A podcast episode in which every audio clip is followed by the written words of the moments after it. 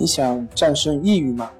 李洪福老师新书《战胜抑郁，教你走出抑郁的方法》，三大疗法，每天一小时，三十天摆脱抑郁，让你全面蜕变。快来读读吧！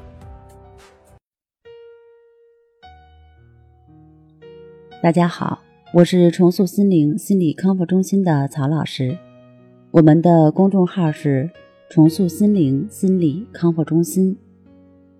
今天我们要分享的是停不下来的疑病症强迫检查。小薇今年二十五岁，她的强迫检查已经有三年了。她的症状就是不停的怀疑自己的身体出了问题，每隔一段时间就要去医院检查一次。当检查结果显示正常。一切都没有问题时，他会感到轻松一些。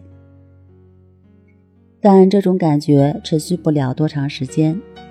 当周围的人有谁生病了，有谁发烧了，他就又会在心里胡思乱想，想着自己是不是也会有这方面的问题，然后晚上开始失眠。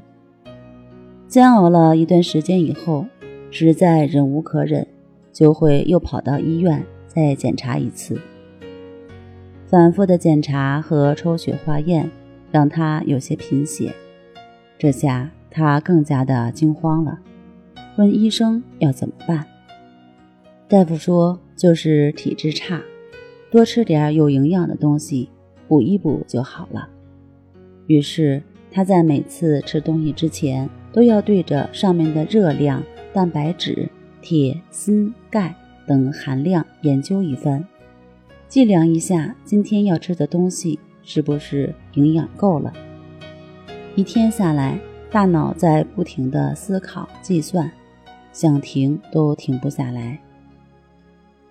当给他安排了抑制法的练习之后，他每天随时随地的进行练习，不管想到了什么，感觉到了什么。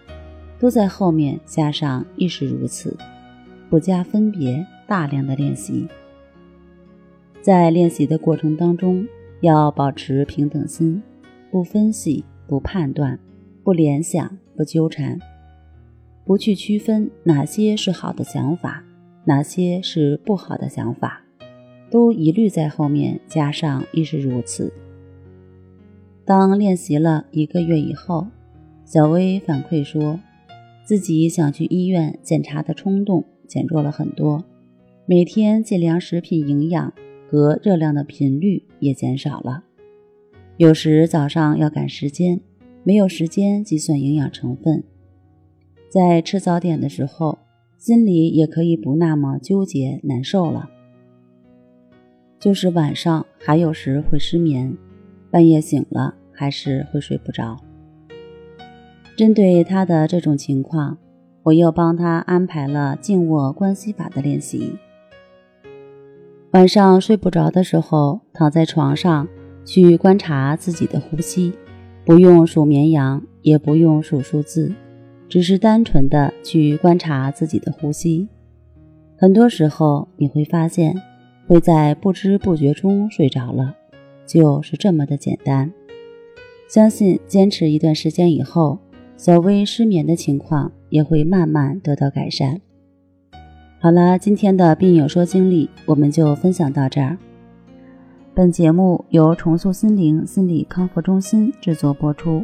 那我们下期节目再见。